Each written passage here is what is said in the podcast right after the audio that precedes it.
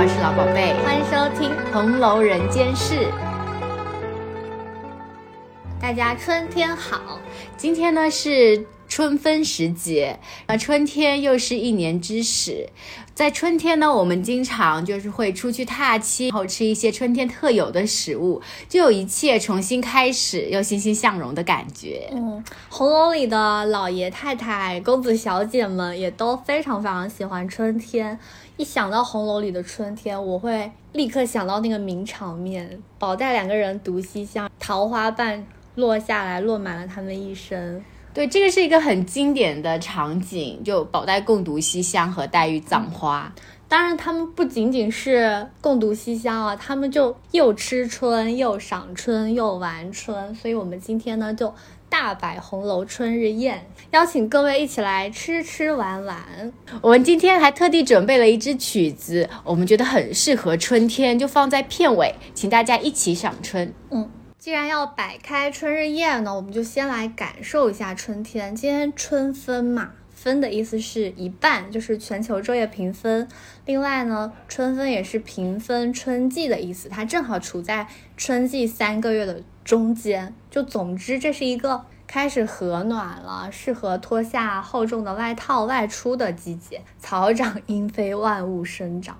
我觉得红楼诸位应该也是一样的，就连我们。身体可能没有那么好的待遇，应该也可以脱下它厚重的那个毛外套出门走走了。对，我们都喜欢看的大观园的情节，就是大家一起在园内玩耍、游戏、联诗作文，那些快乐的时光，其实是从二月二十二，正好是一个春天的日子开始的。就那天。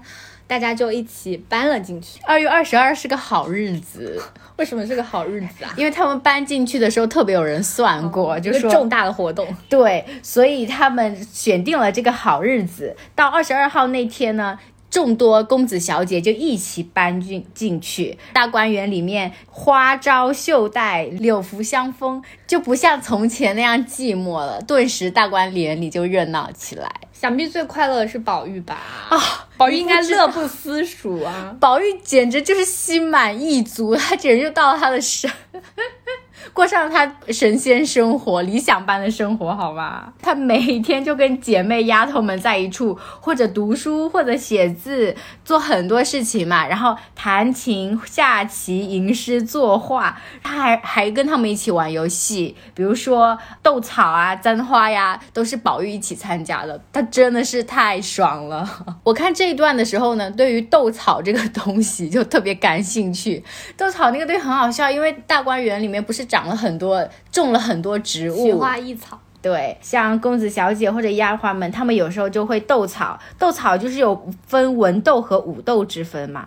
武斗呢，就是拿着两个草，把它浇成十十字的样子，两人各拉一边，看哪个草先断。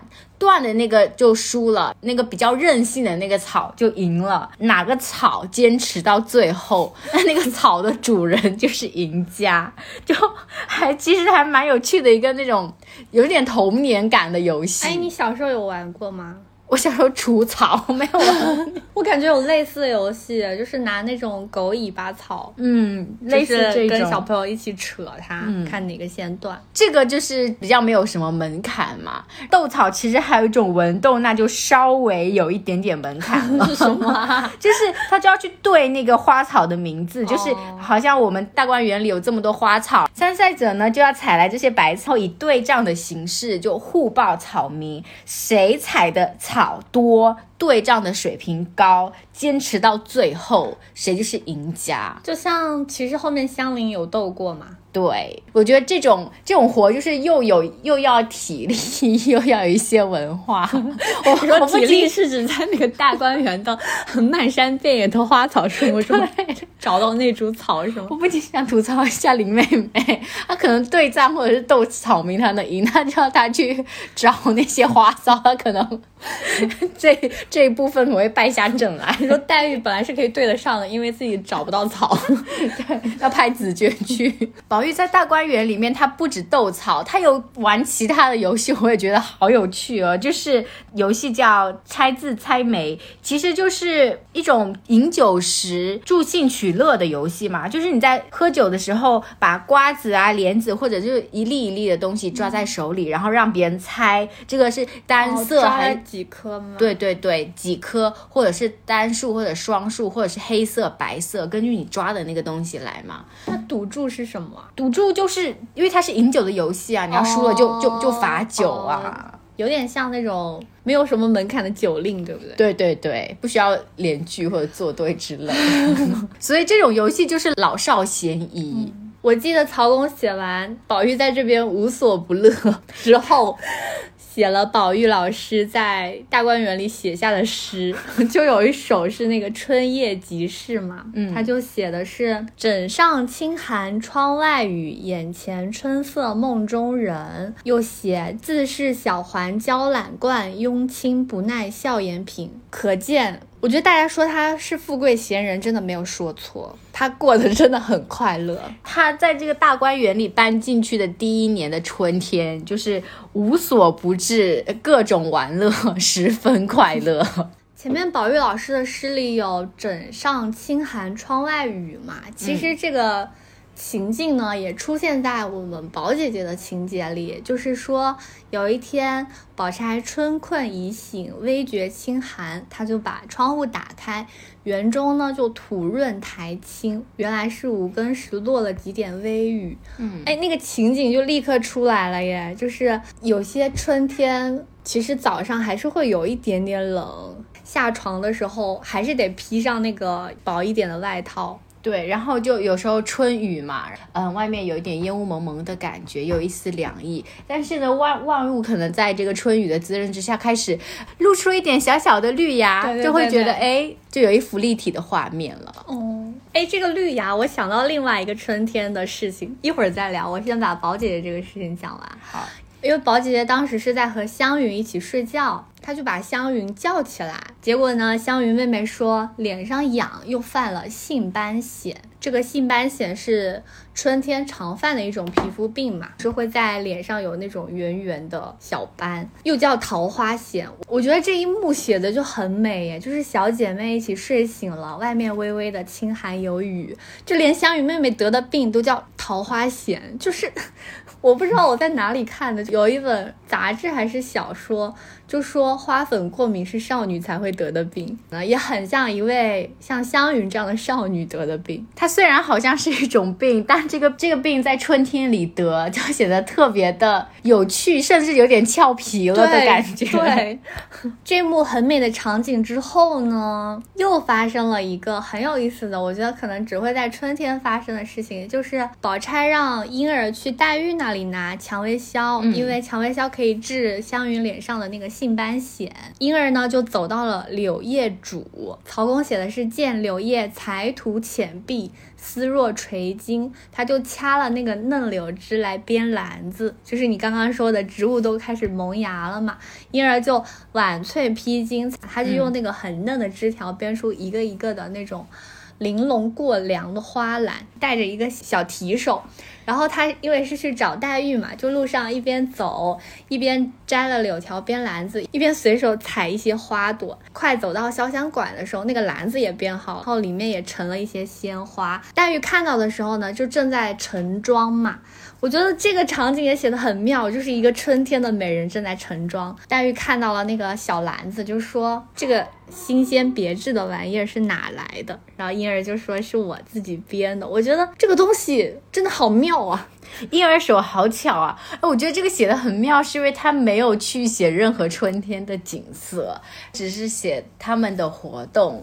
婴儿编的篮子，篮子里的花，黛玉在盛装，就觉得一切都是那么的美好。但是因为这本书它的基调是悲的，但你在这个很悲凉的底色中，就找到这个小美好的时候，你就会特别珍惜它。对，我觉得我特别赞同你这个观点。看的时候，因为是从宝钗醒来开窗户，到黛玉盛妆拿着那个柳枝编的小篮子嘛，就整个图景展开的特别特别美好。这一段很美好的图景之后呢，柳叶竹就发生了一些吵架的事情。但我们今天就是不想聊这些东西，反正呢就是聊一聊春天。后来的情节就是袭人进了怡红院，就见麝月正在海棠下晾手巾。我觉得这个场景写的很日常，也很美。海棠花这个时候可能还没有完全开，因为它是四月到五月开花嘛。但是麝月就非常日常的在下面晾手巾，想必大观园里还会有很多这种和花草树木有关的日常的事情。既然提到了桃花闲，那桃花作为一种非常春天象征的花，你一定一定一定会想到另外一个名场面吧？对，我觉得这个是就。千古以来的出圈场面，宝玉和黛玉在大观园里共读西厢这件事情呢，是发生在三月中换，也就是阳春三月，繁花盛开，然后太阳又很和暖的一个天气里。故事发生的场景呢，是沁芳闸桥边桃花底下的一块石头。这个场景选的就太好了，因为沁芳桥嘛，说明它旁边是有水源这样子流过去。可能你坐在那那一块山石上，耳边会听到那种淙淙流动的水声，然后你的头顶呢是桃花花瓣在落英缤纷，也太美了吧！然后是这两个，怎么形容这两个人呢？又是两个由女娲精心雕刻的美丽的人，就是山美水美人美的景色，好土啊！我也。我刚才很像那个，你 简直就是央视的那个星光大道！天哪，低木家乡好，我刚才也想说好土啊，有被吐到我的朋友。你知道我想讲什么吗？我内心是想讲就是那种传统的那种中国园林的审美，然后讲 小桥流水，小桥流水啊。曲径通幽之类，然后就想到下面是人美，天哪，好可怕的女人哦！怎么办嘛？天哪，我认为我现在脑子里都是那个山美水美人美，好可怕！我仿佛已经看着这六个字刷在那个白墙上，用红色的漆，可怕可怕！哎我的妈呀，好笑。好啦好啦，笑完了，我们拉回来说一下，就是这样一对璧人坐在桃花树下的山石上读着《西厢记》。他们一起共读西厢之前呢，其实发生了还蛮有趣的事情。我觉得这两个人的小互动就非常可爱。宝玉一开始坐在那个石头上读《会真记》。落红成阵，就风将桃花吹下半树来，落得满身满树满地皆是。宝玉就本来想把那个花瓣抖落嘛，他但他又怕花瓣抖落在地上呢，脏了花，他就把那个花兜着，想把它倾倒在那个水里。让花随着水流出闸去，结果我们黛玉呢，就正好背着花锄来了，问他做什么呢？宝玉说的是：好，我把这个花扫起来，撂在那水里，我撂了好些在那里呢。他还颇为得意，觉得自己蛮有情趣。嗯，然后这个时候呢，林黛玉就说：撂在水里不好。你看，你只看这里的水干净，那这个水一流出去呢，有人家的地方脏的、臭的、混到，就人就把花糟蹋了。嗯，黛玉就跟宝玉说，呃，我在犄角上有一个花种，如今把它扫了，装在这个绢袋里，再拿土埋上，不久呢就随土化了，岂不干净？然后宝玉就说好，我放下书就来帮你。结果黛玉 这个鬼灵精。就发现什么书，宝玉还还在那儿就很搞笑，他就是 中庸大学，他我真的会被他笑死。他他的动作也很好笑哦，宝玉就是就慌的藏之不迭，就很像以前我们就上课或者是谁就突然被人发现了，那个书呢就藏在自己的课本底下，或者是藏在书桌底下，人来了就赶紧给他收起来，还瞒着黛玉说：“哎呀，不过是中庸大学之之类。”这话不光黛玉。听了不信，我们读者听了应该也在内心说：怎么可能啊？贾宝玉，他怎么可能会在这种春日阳光之下读大学和中庸呢？对呀、所以黛玉就笑了，你别在我跟前闹鬼。我觉得这两个人真的好可爱呀、对呀宝玉就说：“那我跟你一起看，你别告诉别人。”我们黛玉就把花具放下，坐在那个桃花底下的石头上，把这个书看了起来。看完呢，还在心里面回味。嗯，他还默默的寄送，你知道吗？这边有说黛玉一口气就一共看了十六回，一下子都看光了，他就心驰神往嘛。这边其实有一个关于黛玉的小细节，我觉得挺有意思的，倒不是读书啊，就是黛玉跟宝玉讲说，她在大观园里处有花种，她都日日在那边买花，她好像这个。在一个大花园里面有一块自己的自留地，然后在那边埋花，就是我早早的找好了这个花种，那个就是属于我的一块流放地吧。你这个细腻心的自留地的说法还挺有意思的，让我想到曹公对黛玉的生日设置其实是在二月十二嘛，就前面袭人他们也有提到说二月十二是林姑娘的生日，这一天呢正好是花朝节。在《陶朱公书》里有记载说，二月十二为百花生日，吾与百花熟。这一天呢是花神的生日，就象征着天地从原来的可能是寒冬时节的冰河化冻，到现在要进入花花世界的感觉。我觉得把黛玉的生辰设置在花朝节这一天很奇妙，再配合你刚刚说的，黛玉自己设了一个花种，作为她细腻心的自留地，那这是不是有一种花神送走百花的象征意义呢？我觉得还挺神奇的。讲了这么多玩春的事情，有点累了，我们来吃一吃春天，好不好？其实到了春天要吃春菜是，我觉得很多中国人都会做的事情，算是刻在我们的基因里。对，就是要把春天的那一抹新鲜吃下去。因为春天不光有各种花花草草，也有各种野菜和时令的菜就生长起来了。红楼里呢有提到三大春菜，我（括弧我自己命名的啦）。好，来，请您摆出这三道春菜来。哎，我先问你，好，你在春天你觉得一定要吃的东西有什么？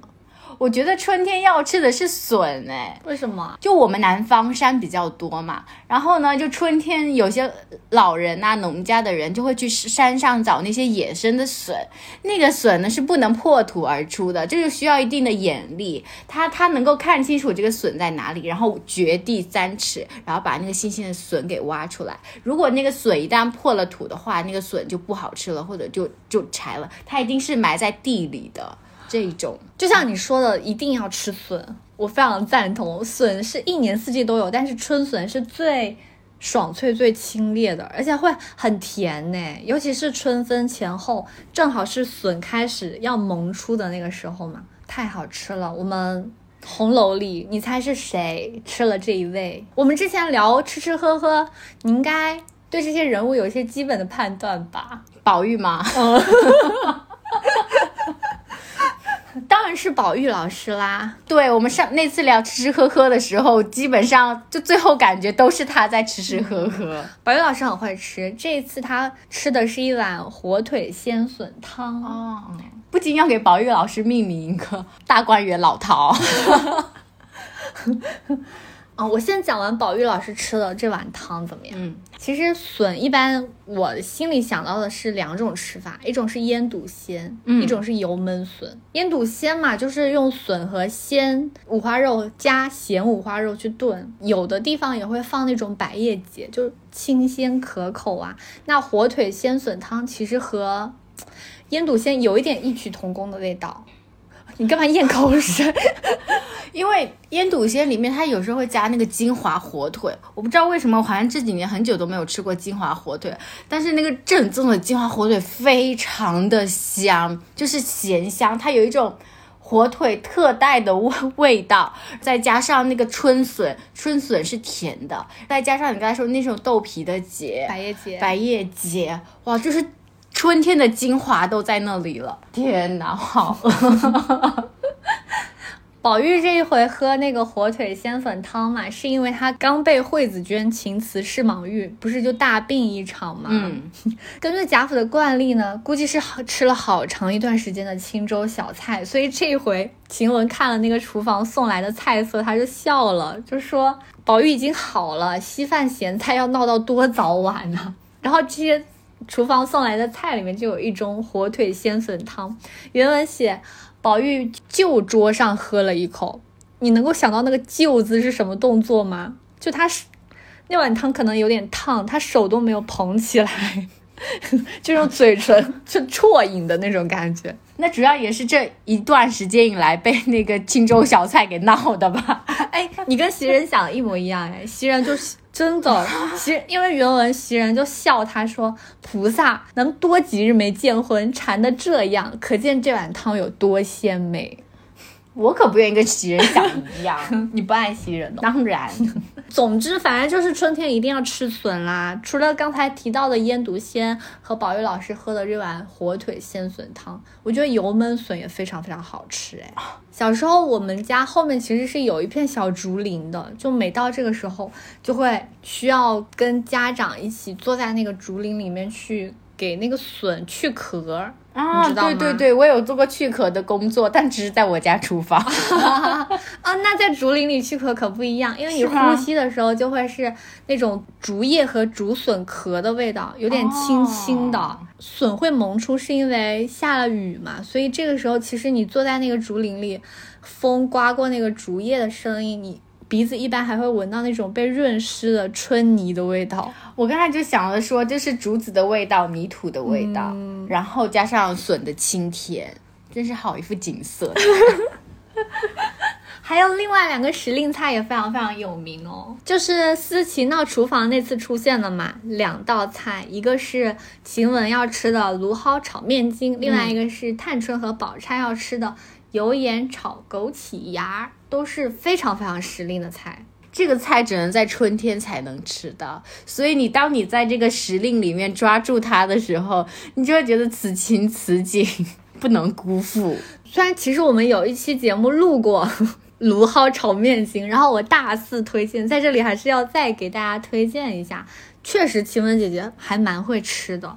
其实食用芦蒿，像你刚刚说的，是很讲究时令的嘛。有一句诗嘛，就蒌蒿满地芦芽短，正是河豚欲上时，讲的就是这个蒌蒿，没有错。蒌蒿就是芦蒿。嗯，你刚刚说宝玉是大观园里的老饕，那我要借老饕另外一位老饕汪曾祺的一句嗯评语，他是这么讲芦蒿的，他说吃它的时候，像坐在河边闻到新长的春水的气味。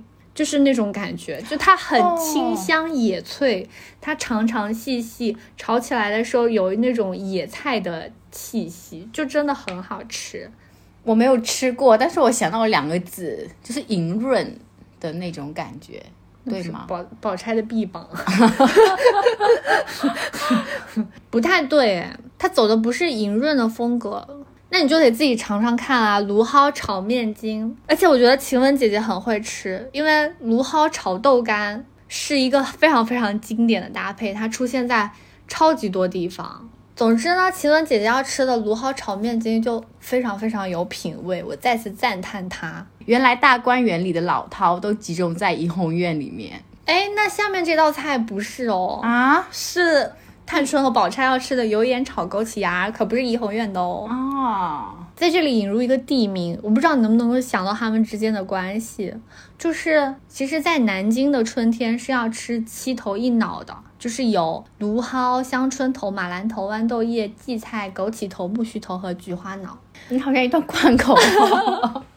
哎，你有想到为什么吗？为什么他们明明住在北京，却吃着南京的？食物呢？哦，我想起来了，是不是因为曹公他早年间就在南京经历了一段纨绔子弟锦衣玉食的的风流生活嘛？后来因为家里获罪，他就迁回北京，所以他应该对南京的一些生活习惯，然后食物都特别的有印象和有感情。嗯，我觉得我自己感觉是这样子哎，因为。南京吃野菜、吃七头一脑、吃芦蒿和枸杞头的风俗，其实还蛮不常见的，嗯就不是所有的地区都会有这个习惯的。所以曹公虽然只在南京住了可能短短的十几岁吧，就迁到北京去了，但是曹公将南京春天吃野菜的这种饮食习惯留下来，放在这个书里，然后让晴雯姐姐、让探春和宝钗得到了这些菜谱的感觉，我觉得还蛮奇妙的。好像他们就之间有一些什么微妙的连接。嗯，就把南京的春天带到了北京，然后又现在留给了我们去品尝它的食物。对，那我讲回来哦，嗯就是油盐炒枸杞芽。说实话，我没有吃过枸杞芽，哎，你有吃过吗？我吃过枸杞叶，没有吃过枸杞芽。我我是看了一下大概的资料，就是春天的枸杞芽入口是又嫩又脆的，嗯然后曹公的写法是用油盐去爆枸杞芽嘛。我觉得不愧是宝钗和探春，她真会吃。我虽然没有吃过枸杞芽，但我深深知道油盐炒这个做法的妙处。就油盐炒是指用油去爆香那个盐花，嗯你嗯，知道吗？就满锅的镬气，特别适合炒这种很嫩很脆的这种野菜，就是出锅很快，那个然后一定要大火旺炒，对对对然后那个它其实是出锅之后，它那个叶子就会很粗，同时又有油的那个油量。因为我虽然没有吃过枸杞啊，但是我们不是有吃那个枸杞叶嘛？枸杞叶的话，就我们特别有时候会煮那个猪肝，然后枸杞叶煮猪肝的时候，那个枸杞叶也是，就是满嘴的春味，满嘴的野味，还有清凉解毒的功效。干嘛干嘛李时珍附体啊？李时珍，不知道大家会不会有春天吃野菜的习惯呢？就除了刚才提到的所有，比如说笋啊、枸杞头啊，你干嘛在旁边捋胡子？又是李时珍。芦蒿啊，其实我还有一个春天一定会吃的是青团。哦，那我就退出这个青团的讲解吧，因为我我每年春天，说实话，我都有吃青团，但我就是只是象征性的吃一吃，哦然后就把它丢到一旁。哦，这不是你的家乡风俗，对不对？对，就是是后面青团网红化了之后才吃。对对对，啊然后每年都会有一些网红仪式，就会春天要吃那个青团，那我觉得嗯不行。啊，那我们是从小家里就会吃，每到大概清明前后吧，就会去采摘那个小艾草，外婆就会把它滤出那个汁液，用来和面，那个面就绿绿的，但那个时候还是淡绿色，等到你上笼屉去蒸的时候，它就会变成那种很亮的碧绿色，就吃起来也是清香满口。哦，那你家里做的肯定就比那种网上的好吃、啊。当然啦，哦，那行吧，那我就尊重你家的青团。你会不会觉得在春天，如果跟自己小姐妹们去吃这些东西，一定幸福感满满？当然踏青啊，野餐啊，对呀、但在《红楼梦》里面，其实她们小姐妹不仅一起吃东西，有时候还会一起玩。就像有时候春天，香菱就会去找黛玉，她找黛玉的时候呢，她们就会下棋呀、绣花、看书，就是姐妹们的聚会，好 happy。是这样的，是是因为那天黛玉嘛，在春天的时候听到戏班在排练，听到那个戏曲就有点伤感了嘛。你知道黛玉的心就比比干还多一窍，然后她就听到这些东西，呃，想到了很多东西，什么流水落花春去也，嗯，又想到如花美眷似水流年，这些东西就全部都聚在一处。《西厢记》后遗症。对对对，然后他就哎思虑过多，就眼中要落泪。这个时候香香菱在后面给他一掌，把他唤醒，然后他们两个就一起去姐妹们的聚会，就玩这些东西。我觉得黛玉的心情也有被拯救一些吧。黛玉跟香菱关系感觉也挺好的，小姐妹。是的，然后后面还有她还有教她学诗嘛，她的老师也是黛玉啊。嗯，但其实这些姐妹聚会或者是朋友们聚会，还有更多的东西呢。在大观园里面，他们有一个重要的活动，就是起诗社。对，哎，我记得起诗社那天早上其实就特别闹腾，就是仲春天气嘛，嗯，怡红院里晴雯、麝月、方乖就闹成一团，宝玉也来闹。这个时候湘云不是让翠缕就来请宝玉说：“我们有好诗，你快来。”就说姑娘们都在沁芳亭。哎，又是沁芳亭，记得刚才说的沁芳闸吗？嗯又是那个美丽的水边的地方。我觉得这个早上就整个很春意盎然的感觉，就大家就很开心。宝玉到了沁芳亭的时候，大家就说。如今正是初春，万象更新，正该鼓舞，万物逢春，皆主生盛。然后他们就开始赏诗了。对呀，然后他们就说这个桃花诗又很好，他们之前那个诗诗社是海棠社，对，然后就改做叫桃花社嘛。结果后面其实也没启程，虽然他们赏了妹林妹妹的绝妙的桃花诗，但是后来，但是后来就好笑了，你知道为什么没有起社呢？是因为也算我们社社里的核心人物宝玉。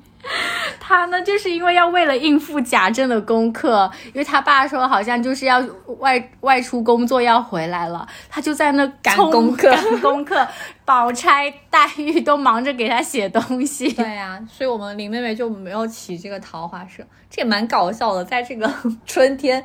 这应该是玩闹的时候，宝玉要在那边写字。这个时候就时间就这样就过去了。到了暮春，就大概是四月中下旬的时候，哎，他爸突然就不那么早回来了。宝玉这个时候哎腾出手来了，终于就可以在。做一些诗了，这回作诗其实是因为湘云妹妹的一首词吧。湘云妹妹就是因为无聊啦，然后她就看到柳花飘舞，然后就写了一个小令。我觉得这首诗啊，就是非常的湘云。它是这样的，它写的是：岂是绣容残土，卷起半帘香雾，纤手自拈来，空使娟啼燕筑，且住且住，莫使春光别去。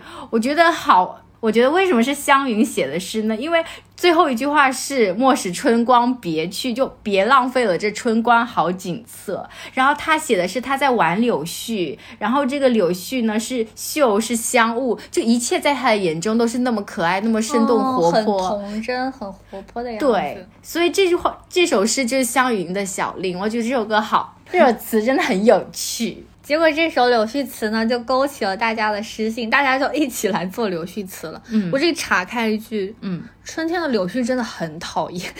对不起，虽然在香云妹妹眼里那么可爱，但我真的很讨厌柳絮。柳絮给很多人造成困扰，哎，但是我其实是无所谓的人，我不会敏感，我也不需要戴口罩。少女才会花粉过敏。OK，我是少女的时候就不会过敏，然后任由柳柳絮在我就。眼前飘来飘去。就如果你写一首这样的小令，你就会写。就是我根本不会写。柳絮柳絮来我脸上 飘。你要他是写的那个《如梦令》，你要跟着那个词 牌读，你不能这样。就是类似那种飘住，算了，不能作诗，硬要作诗。好啦，那其实他们是跟着那个词牌填词的嘛。湘云是用了《如梦令》，黛玉其实是用的《唐多令》，宝钗是用了《临江仙》，所以每一个人的曲调都是不一样的，写的内容也不一样。这里有出一个名场面啊，嗯，就是宝姐姐的那个，嗯，好风凭借力送我上青云。我看过好多好多人提这句诗啊，因为宝钗在写这个之前呢，她就她就觉得说一定要写一个不一样的心意，这样子才特别。我觉得这个也很宝钗呀，因为柳絮本来就是一个那种无牵无绊无根的东西，然后宝钗呢就是。我偏要依我的主意，我偏要把它说好了，我偏要不落俗套，就有一种好像被他激励到的感觉。宝姐姐后来在秋天的时候写螃蟹诗，写的其实也蛮蛮有意思的，别开生面的感觉。对，宝姐姐的文风真的很多变。其实有没有觉得黛玉的文风是那种一直很细腻，然后很伤感的那个？她这个唐多唐多令也是啊，她唐多令有写的是漂泊一如人命薄。空前卷说风流，就就太悲了。然后宝钗看到这个太悲，就是我一定要写一个那种扶摇直上九万里的那种感觉。大家不是正品鉴诗的时候，突然听到窗外竹子响吗？结果，哇，这群人春天真的很爱看热闹，就跑出去看，是一个大蝴蝶风筝挂在竹梢，结果大家就开始放风筝。这里插一句话，其实中国古代一直有一个习俗吧，算是就是春分后，大家可以开始陆陆续续的踏青出行。这个时候放风筝其实是非常非常适合的，在古代春分时候还会，总之会簪花、喝酒、放风筝。对，放风筝就特别有意思。它这边有个情节呢，就是因为它不是那个一个风筝被缠住了嘛，有的小丫头要起来放，小姐们就跟她说不要去捡这个风筝，这可能是有些人要把自己的。灾病和伤痛放走，哦所以呢，我们就可以拿自己的风筝放。然后，如果你有伤病灾痛的话，也可以把那个线给它绞断，然后让你自己的风筝就就随风而去，你的 你心中的烦闷也会消失。我们什么时候去放风筝？可是你知道吗？风筝是很难放起来的，所以我要拒绝你的提议。我跟你讲，到时候你不要像宝玉一样，宝玉就是放不起风筝来啊！我跟你讲。我刚才前面不是说到大家都拿起了自己的风筝来放嘛，然后呢，宝玉也叫丫头来放，宝玉那个风筝就一直都放不起来。宝玉看丫头们放不起来，他自己就急得团团转，说好，那我要自己来放。结果他的风筝也还是放不起来，所以在放风筝的那个初始阶段是个有难度的技术活儿，你知道吗？把宝玉给急的，他就把那个风筝给踩，就扔到地板上。他说：“要不是你是个美人风筝，我早踩了你。”好好笑哦！我说你也不要步那个宝玉的后尘，你说到时候我就踩着放不起来风筝，对，风筝放不起来就猛踩它。我说把它撕个稀碎这种。那有谁放起了风筝吗？其实大家都放起来了，只有宝玉老师。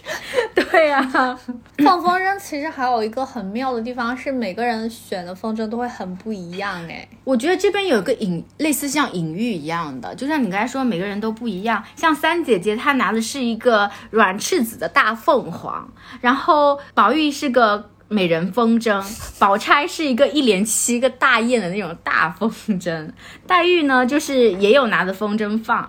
黛玉那个那个情节我印象特别深刻，就紫鹃放着放着，紫鹃呢就把线给绞断，就是为了说把。黛玉的病痛给放走，黛玉她自己也有放风筝，但是由于风太大，她可能拿不住，她就借势把风筝都放走了。我觉得这跟她好像有一种隐喻她命运的感觉。另外一个隐喻其实也是发生在这个场景里面，就是探春的那个风筝。那个我印象特别特别深刻。，对，因为探春那个风筝是个凤凰嘛，她就放着放着之后，就突然跟另外的风筝缠在一起了。然后另外的风筝的描写也很有意思，也是一个凤凰，还有一个喜字，搅在一起的时候，众人还哈哈大笑，说我到底要看它怎么个发展法。结果这个三个风筝缠在一起之后呢，就线都断了，这三个风筝就在空中摇摇晃晃的远去了。所以在最后，探春是远嫁嘛？好啦好啦，我们这一期聊开心的事情，好的，好不好？行的，那就再回到宝玉那个 宝玉那个放风筝的傻样吧，又急又傻。希望下次放风筝的时候，你不要像宝玉一样。前面你有讲到放风筝是为了送病吗？其实红楼里春天时节经常有人生病哎，比如说孟春时节，黛玉就犯了嗽疾，就咳嗽嘛。湘云也感染了湿气卧碧云恒无怨，感觉春天的气候特别适宜各种病菌的繁殖和传播。哎，我倒是觉得是因为它的气温忽高忽低，嗯就最近也是一样啊，明天好像又要降温了。嗯，就感染湿气很容易。对，又加上有各种花粉柳絮，很容易过敏或者是咳嗽。黛玉和湘云都卧病了，但是还是很适合跑出去玩儿，因为这个季节一般都是雨后就会和暖起来，风也没有那么烈了。嗯，反正记不记得我们刚才有提到起桃花社的时候，是谁提到了一句“万物逢春，皆主生胜”？反正就用这句话来做个结尾。祝福大家，就是春天来了，大家想玩的、想吃的，然后一切想要开展的事物都可以痛快顺利的开展下去。万物逢春，皆主生胜。祝大家欣欣向荣，嗯，那这么和暖的春天，快点出去玩吧。耶我要吃东西了。